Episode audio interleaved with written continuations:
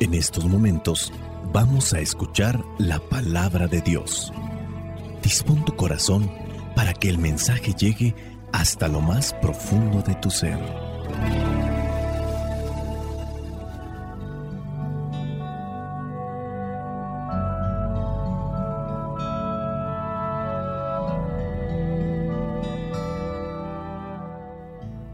Vamos a tratar de reflexionar lo que son las lecturas para este domingo número 32 del tiempo ordinario. La primera lectura corresponde al libro de los Proverbios, capítulo 31, versículos del 10 al versículo 13 y versículos del 19 al 20 y del 30 al 31. Dice así, mujer ejemplar, no es fácil hallarla. Vale más que las piedras preciosas. Su esposo confía plenamente en ella y nunca le faltan ganancias. Brinda a su esposo grandes satisfacciones todos los días de su vida. Va en busca de lana y lino y con placer realiza labores manuales. Versículos del 19 al 20. Con sus propias manos hace hilados y tejidos, siempre les tiende la mano a los pobres y necesitados. Versículos del 30 al 31. Los encantos son una mentira. La belleza no es más que ilusión, pero la mujer que honra al Señor es digna de alabanza. Alábenla ante todo el pueblo. Denle crédito por todo lo que ha hecho. Palabra de Dios, te alabamos Señor. Para poder ver la reflexión que se nos presenta en esta lectura, recordemos que el Evangelio del día de hoy nos va a hablar sobre los talentos. Toda persona tiene cualidades, talentos con los cuales puede y debe servir a los demás. Ninguno es solamente alumno, ninguno es solamente profesor, aprendemos los unos de los otros. Esta primera lectura da una alabanza a la mujer ejemplar, aquella mujer que ha puesto sus ojos en Dios y que busca cumplir con su palabra. Regularmente pareciera que ponemos más atención cuando meditamos la palabra al caballero, al varón, pero este libro de los proverbios hace una alabanza de la mujer que también pone su esfuerzo y se esmera en agradar a Dios. Su esposo dice confía plenamente en ella y nunca le faltan ganancias. En este caso refiere a que la mujer es la administradora de los bienes materiales. El hombre se esfuerza, trabaja para ganarlos y la mujer que estaría atenta a las cosas que suceden en el hogar sería la administradora ideal porque estaría colocando este dinero en la mejor proporción en todas esas necesidades. Y hablando de los talentos que los pone al servicio, dice en el versículo 19, con sus propias manos hace hilados y tejidos, siempre les tiende la mano a los pobres y necesitados. El capítulo 31 de los Proverbios es el capítulo final. La presencia de la mujer en la Sagrada Escritura es importante y este libro de los proverbios la considera como quien tiene una influencia importante en el varón. Esto debe también motivar a la mujer a crecer en el empeño por conseguir la virtud, siendo agraciada para glorificar al Señor junto con su pareja. Algunos preguntarán por qué a la mujer y no al hombre van dirigidas estas últimas alabanzas en el libro de los proverbios, pero recuerden, la mentalidad que el israelita tenía, no estamos hablando de los tiempos de Jesús, sino antes.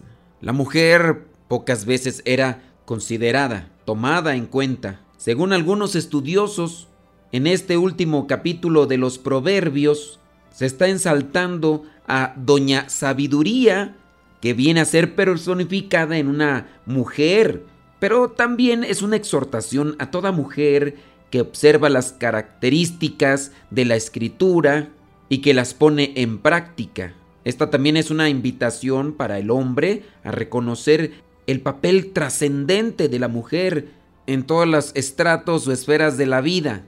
Y que dentro de lo que es el hogar, si la familia crece en los aspectos generales, es también gracias a esa bella participación. Hay que decirlo así como es. Actualmente muchas mujeres confunden la libertad con el libertinaje, es decir, fuera de reglas, fuera de normas, y desvían sus ideales y caen en el error. Hay que tener siempre presente la imagen que se presenta aquí. Dice buena administradora, siempre atenta a su familia, consciente de sus responsabilidades, decidida al trabajo, compasiva y generosa, llena de fortaleza y confianza, llena de sabiduría y amor. Todas estas virtudes tienen su origen en un profundo respeto al Señor, es decir, en una íntima unión con Dios. Todos tenemos que poner en práctica los talentos y dones que Dios nos ha dado. Y esto va para la realización de cada uno de nosotros. Vayamos ahora a la segunda lectura. Corresponde la primera carta a los tesalonicenses capítulo 5 versículos del 1 al 6. Dice así, en cuanto a las fechas y los tiempos, Hermanos, no necesitan que les escribamos. Ustedes saben muy bien que el día del regreso del Señor llegará cuando menos se lo espere, como un ladrón que llega de noche. Cuando la gente diga, todo está en paz y tranquilo, entonces vendrá de repente sobre ellos la destrucción, como le vienen los dolores de parto a una mujer que está encinta y no podrá escapar. Pero ustedes, hermanos, no están en la oscuridad para que el día del regreso del Señor los sorprenda como a un ladrón. Todos ustedes son de la luz y del día. No somos de la noche ni de la oscuridad. Por eso, no debemos dormir como los otros, sino mantenernos despiertos y en nuestro sano juicio. Palabra de Dios, te alabamos Señor. En este texto encontramos a San Pablo con un valiosísimo texto en el que aclara cuestiones sobre la fecha y tiempo de la vuelta de Jesucristo, siguiendo la tradición evangélica y lo que ya incluso encontramos en el pasaje de Evangelio de Marcos, donde dice que nadie sabe el día ni la hora, solamente el Padre, ni el Hijo lo sabe, solamente el Padre. San Pablo exhorta a la vigilancia pero si entendemos el mensaje, este también puede ser para nuestros tiempos. No nos preocupemos tanto por lo que podrá venir de un día para otro. Creo que la preocupación o la ocupación principal en cada uno de nosotros debería estar en vivir conforme al plan de Dios. Dice ahí en el versículo 5, todos ustedes son de la luz y del día. No somos de la noche ni de la oscuridad. Y en el versículo 4 remarca, ustedes hermanos no están en la oscuridad para que el día del regreso del Señor los sorprenda como un ladrón. Puede ser que en cierto momento nos preocupamos tanto de lo que será y no nos preocupamos tanto de lo que es el ahora. ¿Qué pasaría si llegara este momento que es inevitable? Un virus, una enfermedad, me anuncian que el ocaso de mi vida está ya más cerca que antes. El angustiarnos, el preocuparnos no hará que esta vida se extienda más. Lo que sí puede hacer es que no aprovechemos para vivirla con intensidad. Y si ya sabemos que puede tener una fecha como tal destinada, pues que sea lo que tenga que ser, pero yo ahora trato de saborear el momento. Y saborearlo no quiere decir distanciarme de la luz, entrar en la oscuridad, quedarme con los placeres meramente momentáneos que ofrece el mundo, sino buscar el deleite del alma, que sobrepasa por encima de los placeres de este mundo.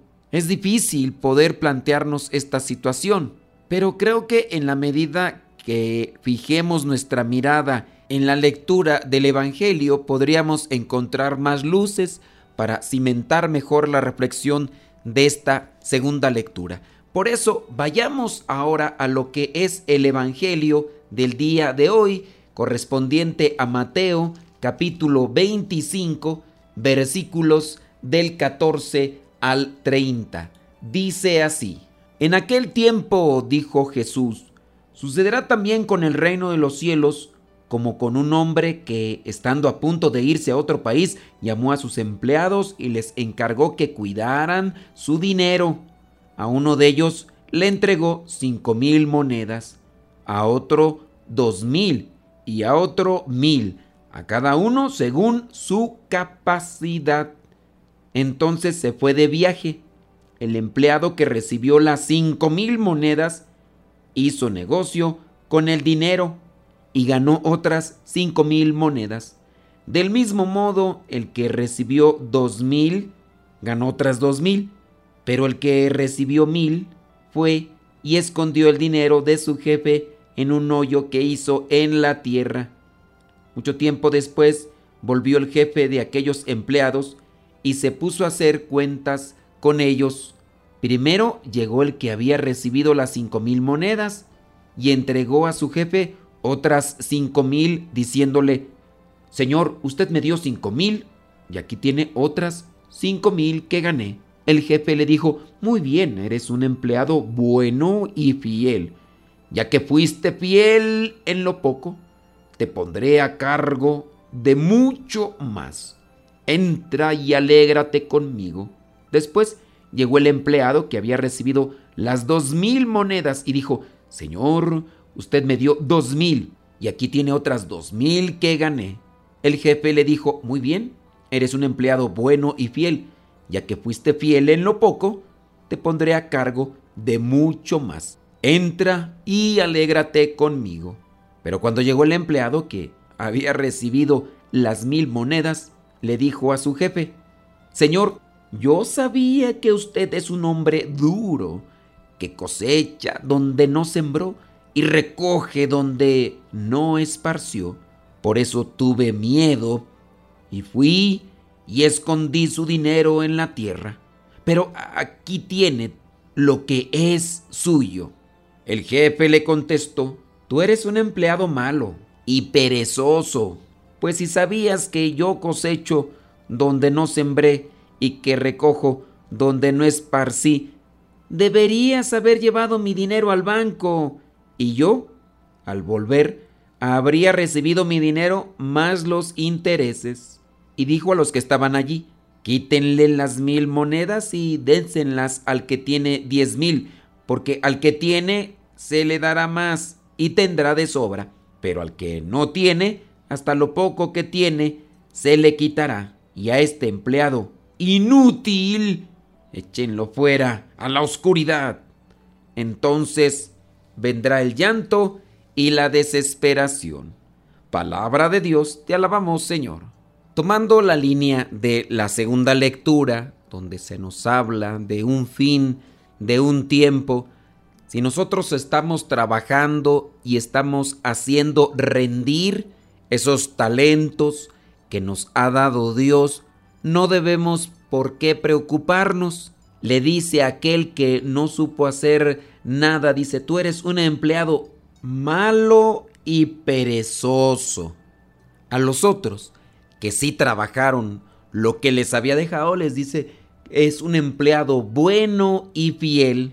De esta manera nosotros podemos elevar una oración al Señor, pidiéndole que nos ilumine sobre cómo actuar. Señor, tú nos has confiado muchos talentos, muchas capacidades, muchas posibilidades de crecer y de servir.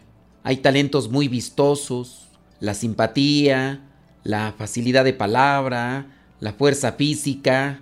Hay otros talentos que están más ocultos, por ejemplo, la capacidad de amar, la capacidad de escuchar, de rezar, y muchas veces no agradecemos ni los ponemos al servicio, ni hacemos que se multipliquen. Gracias Señor por todos los talentos que hemos recibido a lo largo de nuestra vida. Danos sabiduría para reconocer hasta los talentos más ocultos y aquellos que crecen en mí cuando me acerco a ti y a los hermanos.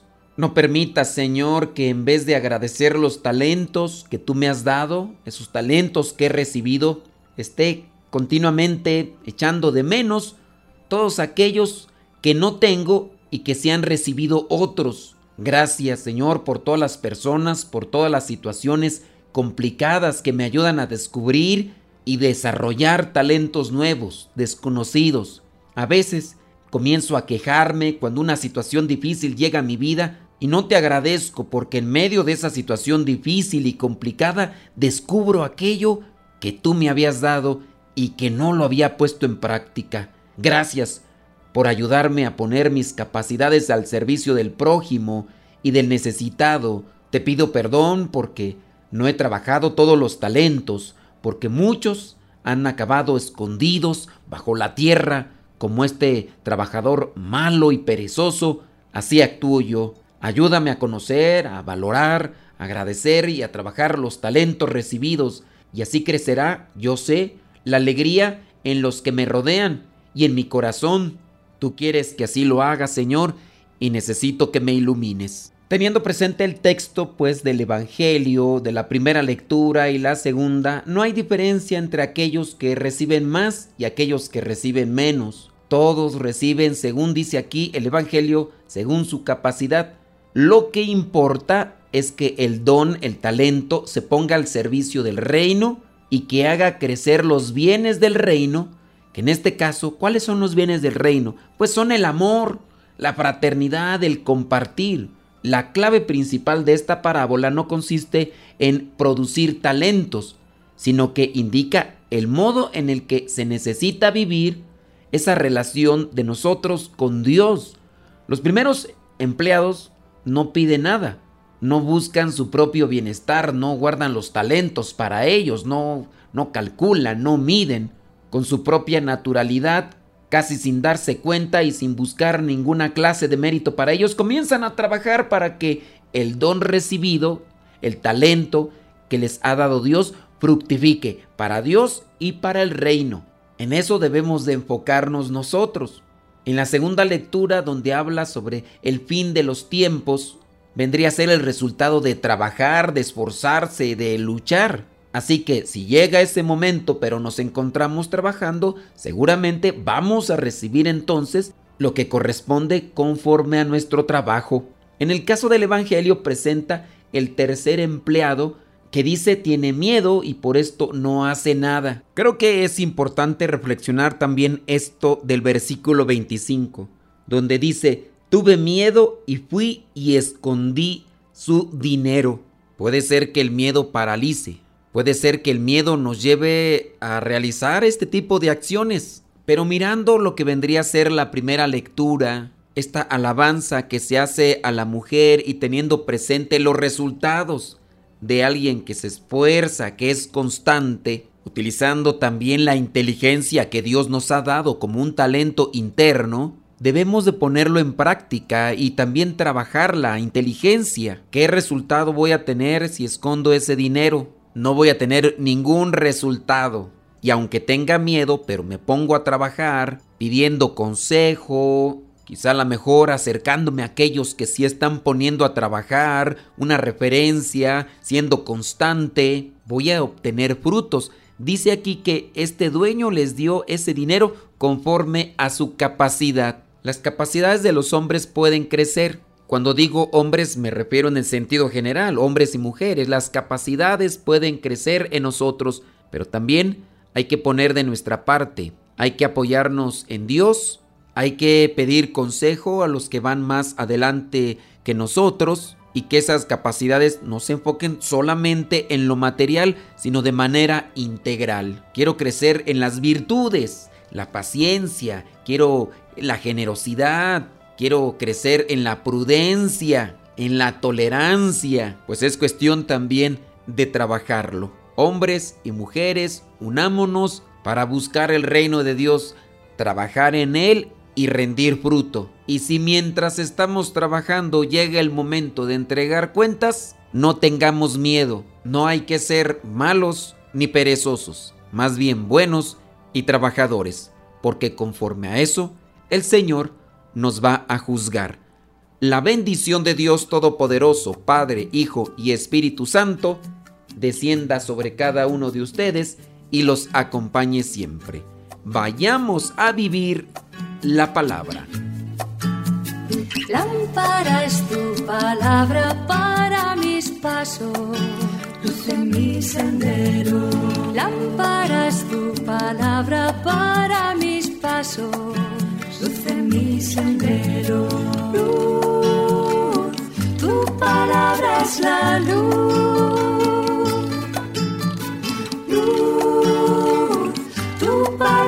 Es la luz. Yo guardaré tus justos mandamientos. Señor, dame vida según tu promesa. Lámpara tu palabra para mis pasos, luz en mi sendero. Lámpara es tu palabra para pasos, mi sendero.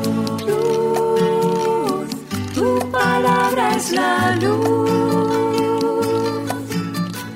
Luz, tu palabra es la luz. Mi vida, Señor, está siempre en peligro. Señor, sal al camino e invítanos de nuevo a trabajar en tu viña. Señor, sal al camino e invítanos de nuevo a trabajar en tu viña. No importa a qué hora, no importa a qué precio, nuestra paga eres tú y tu reino,